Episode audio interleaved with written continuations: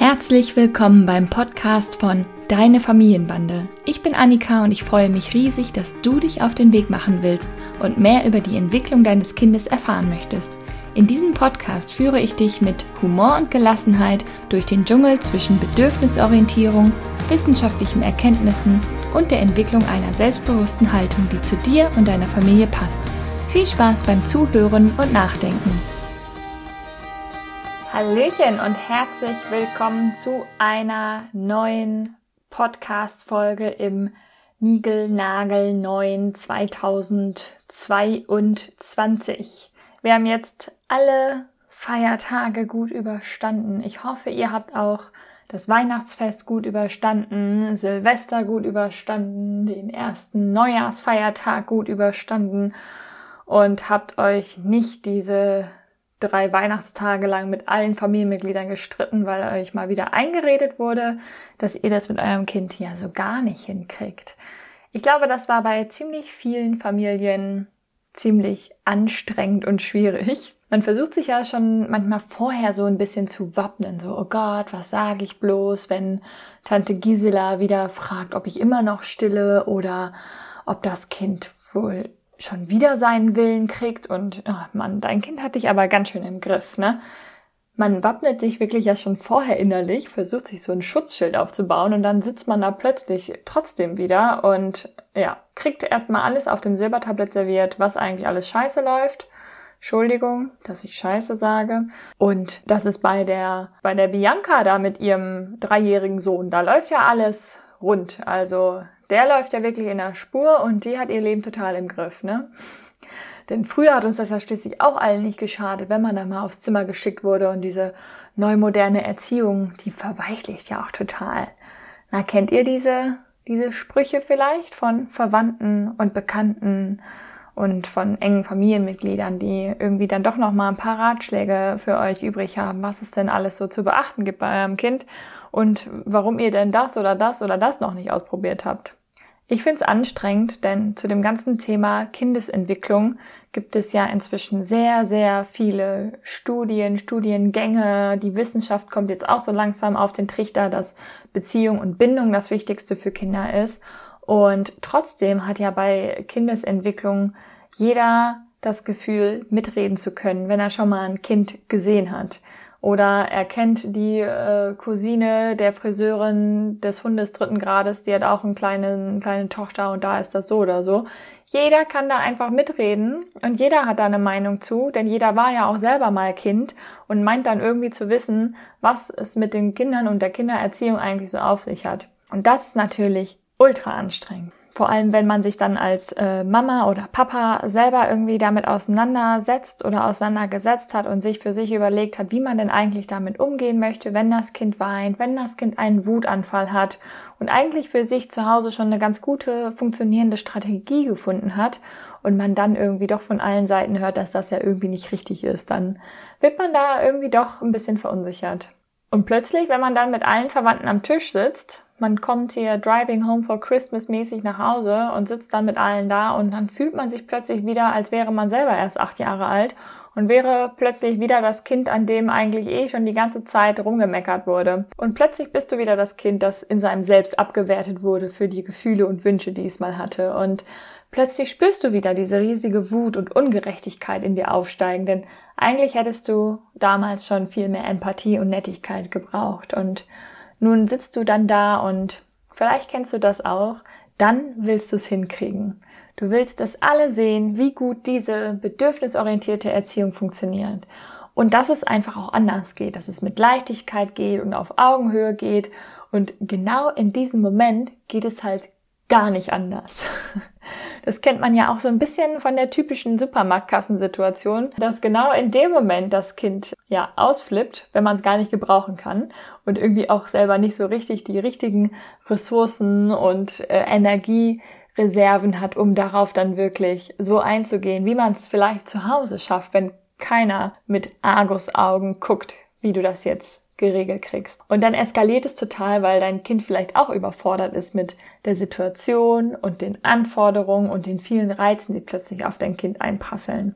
Und es spürt natürlich auch, dass du auch ganz schön angespannt bist und dass du auch ähm, ja vielleicht ein bisschen verunsichert und überfordert bist von den Ratschlägen von Tante Gisela und Onkel Detlef, der auch nochmal sagt, man, Kinder, die müssen einfach in der Spur laufen. Und dann verhält sich dein Kind genau in diesem Moment ganz rein und ursprünglich. Und es tut genau das, was ihm gerade möglich ist. Und es entlädt sich mit einem Wutanfall bei dir, bei seiner vertrauten Bezugsperson, weil es nämlich weiß, hier kann ich so sein, weil es diese Erfahrung schon gemacht hat. Und dein Kind weiß, diese Person, die liebt mich bedingungslos, egal wie ich mich zeige. Dir stellen sich vielleicht dann die Nackenhaare auf, weil genau das passiert, was nicht passieren sollte, nämlich dass dein Kind hier gerade wieder das ist, was hier nicht in der Spur läuft. Ich sage dieses in der Spur laufen übrigens mit Anführungszeichen, weil das natürlich nicht meiner Haltung entspricht, dass Kinder immer in der Spur laufen müssen. Ich sag's lieber einmal dazu. Ja, also dein Kind ist wieder das, was ausflippt und du siehst schon alle hinter deinem Rücken die Augen verdrehen, dass du dein Kind nicht im Griff hast, denn alle anderen Kinder, die sind nämlich ganz schön brav und angepasst. Doch warum ist denn das eigentlich so? Die anderen Kinder, die haben vielleicht schon gelernt, ihre Gefühle zu unterdrücken und ganz angepasst zu reagieren. Dann die Kinder haben vielleicht schon gelernt, dass sie ihre wahren, echten Gefühle nicht zeigen sollen, sondern hören eher sowas wie, jetzt stell dich nicht so an und reiß dich mal am Riemen. Tante Gerda guckt auch schon so. Denn das ist ja das Problem an diesen Wenn-Dann-Drohungen und Konsequenzen, alles was Angst und Druck macht. Es funktioniert im ersten Moment. Erstmal kommt, tut man was rein quasi, man setzt diese strenge Grenze und der Output ist, dass das Kind sich daran hält, seine Gefühle unterdrückt, weil es dich als Bindungsperson natürlich nicht enttäuschen will. Und ja, wie gesagt, es funktioniert. Die Kinder sind schön brav und angepasst. Aber was ist das Resultat? Nämlich, dass sie mit ihren Gefühlen nicht im Reinen sind und dass sie sie nicht wahrnehmen können. Sie fühlen etwas und haben keine Worte dafür. Sie sind, sie werden nicht in der Lage sein, Strategien zu entwickeln, zu sagen, boah, mir ist das hier gerade alles zu viel, ich brauche hier Ruhe oder ich bin gerade richtig wütend, ich bin traurig, weil das und das kaputt gegangen ist. Diese Kinder, die drücken das eher weg, sondern pressen ihre Zähne aufeinander und ähm, verhalten sich so, wie es von ihren geliebten Bezugspersonen erwartet wird. Und dein Kind, was vielleicht gerade ausflippt und sich nicht so brav und angepasst verhält, das verhält sich so, weil es weiß, bei dir, Mama oder Papa, darf ich sein, wie ich bin. Ich darf fühlen, was ich fühle und es ist okay. Es darf alles raus. Bei dir bin ich sicher und ich weiß, dass ich trotzdem geliebt werde. Das macht die Sache natürlich nicht unbedingt einfacher, denn was lösen Wutanfälle des Kindes denn in uns aus? Kinder in der Autonomieentwicklung brauchen zum Beispiel Orientierung. Sie sind wie ein kleines Segelbötchen auf stürmischer See und brauchen einen Kapitän, der ihr Schiff durch den Sturm in den sicheren Hafen bringt.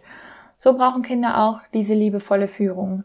Und häufig liest man ja so Tipps wie spiegel dein Kind, biete deinem Kind Alternativen an oder nimm es in den Arm oder lass es in Ruhe, wenn es keine, keinen körperlichen Kontakt will. Und das stimmt auch alles. Das sind alles wunderbare Strategien. Doch das klappt oft nicht, wenn Eltern das ausprobieren.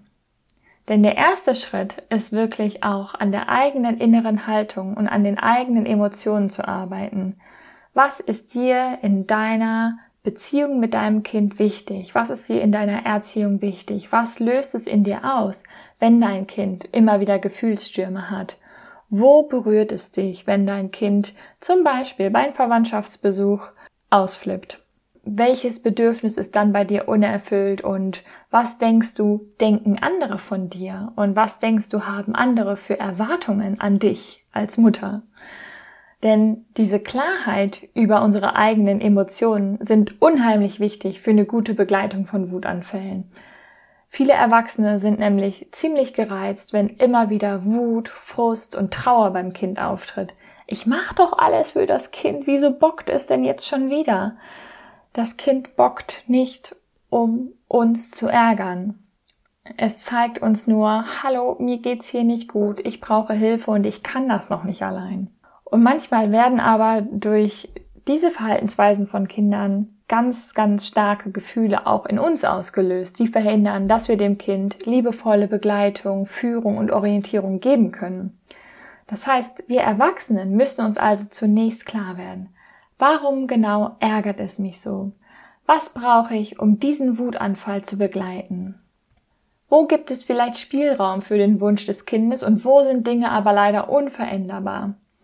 Und diese unveränderbaren Dinge, die erfordern es natürlich, dass wir liebevoll Trost spenden und die Trauer des Kindes auch da sein lassen und dem Kind auch Einfühlung geben dafür und Empathie geben. Stell dir einfach mal vor, der Lieblingsquetschi wäre ausverkauft und dein Kind hat sich schon den ganzen Vormittag darauf gefreut. Es gibt einen riesigen Gefühlssturm, Trauer und Frust bei deinem Kind. Wenn du dann einfach über die Gefühle hinweggehst und ablenkst, dann verinnerlicht das Kind, dass es nicht liebenswert ist, wenn es traurig ist, dass das Gefühl nicht so erwünscht ist. Es wird dieses Gefühl also möglicherweise später nicht mehr so zeigen können und eher unterdrücken das Kind lernt, dass es eher Anerkennung und Wertschätzung dafür bekommt, wenn es glücklich und angepasst ist. Und das ist genau das, wovor ich vorhin gewarnt habe. Ich meine, du kennst es doch selber. Vielleicht bittest du jemanden, deine Lieblingsschokolade mitzubringen und dann ist sie ausverkauft oder er vergisst es oder sonst was.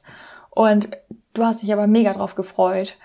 Und vielleicht bist du dann auch total wütend und traurig und vielleicht merkst du dann auch so ein ganz leichtes Gefühl von, ich bin es nicht wert gewesen oder ich, ich bin nicht genug oder ich, ich komme hier zu kurz und kriege nicht das, worauf ich mich gefreut habe. Vielleicht bin ich nicht wichtig genug gewesen.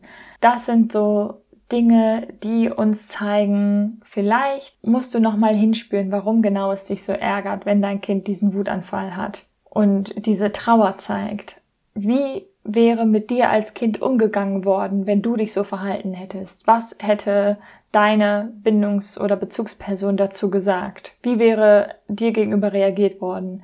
Hast du früher die Reaktion bekommen wie, stell dich mal nicht so an, Kinder, die was wollen, kriegen was auf wir wollen oder ähnliches? Dann kann es natürlich sein, dass du jetzt auch Schwierigkeiten hast, deinem Kind die notwendige Empathie zu geben.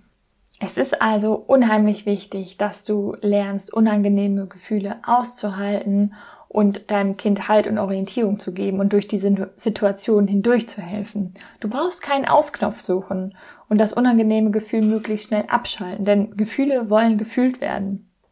Sei für dein Kind da und steht es gemeinsam durch.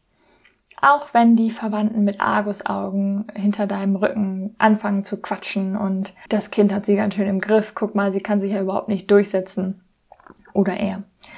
Du brauchst keine Lösung für dein Kind finden. Wenn zum Beispiel der Quetschi ausverkauft ist, das letzte Plätzchen gegessen ist oder was auch immer, dann braucht ihr nicht in drei weitere Läden fahren, um dort den Quetschi zu kaufen, das Plätzchen zu kaufen. Es reicht, wenn dein Kind sich in seiner Trauer gesehen fühlt und versteht, es ist okay ich darf jetzt traurig sein und wütend sein und vielleicht findet ihr, wenn die Gefühle genug gefühlt wurden, eine alternative Lösung gemeinsam. Mir ist klar, dass das in der Theorie ziemlich einfach klingt und in der Realität oftmals gar nicht so einfach ist. Vielleicht fühlst du dich auch selber unzulänglich, weil dir das nicht gelingt. Wie gesagt, wenn dann äh, Onkel Detlef nochmal über die Schulter guckt und äh, dir nochmal sagt, äh, ja, früher hat uns das auch nicht geschadet äh, und früher wurden wir Kinder einfach aufs Zimmer geschickt, wenn wir so rumgebockt haben, dann ist es natürlich noch viel schwieriger, denn dann bist du selber im Stress und angespannt. Wenn du Lust hast, diese Theorie- und Praxislücke zu schließen, dann solltest du dich ganz dringend auf meine Warteliste schreiben, denn äh, bald mache ich wieder ein besonderes Angebot genau für diese Schwierigkeiten. Schau dazu auf jeden Fall mal in die Show Notes. Ich würde dich sehr, sehr gerne dabei begleiten, zu deiner inneren Klarheit zu kommen und dich dabei nicht aus dem Blick zu verlieren, wenn dein Kind wieder einen ultimativen Mega-Gefühlssturm hat. Denn dein Kind zeigt dir nur, hier kann ich mich gehen lassen, hier weiß ich, ich werde geliebt und aufgefangen. Und wenn dir das noch schwer fällt, dann ist es erstmal ganz normal und du bist damit nicht allein. Also lass mich dich unterstützen und informier dich darüber, wie du Gefühlsstürme mit deinem Kind gemeinsam meistern kannst. Ich freue mich auf dich und wir hören uns nächste Woche wieder mit einer neuen Folge des Deine Familienbande Podcasts. Worüber werde ich sprechen? Ähm, ich habe es mir noch nicht überlegt, aber wir werden sicherlich bald ein Thema finden. Mach's erstmal gut und dann wünsche ich dir einen wunderschönen Start in diese erste Woche von 2022. Das war die heutige Folge des Deine Familienbande Podcasts. Ich freue mich sehr, dass du eingeschaltet und zugehört hast und hoffentlich auch ein bisschen mitgedacht hast und ganz viele neue hilfreiche Impulse für dein Familienleben mitnehmen konntest. Wir sehen oder hören uns besser gesagt in der nächsten Folge vom Deine Familienbande Podcast. Mach's gut.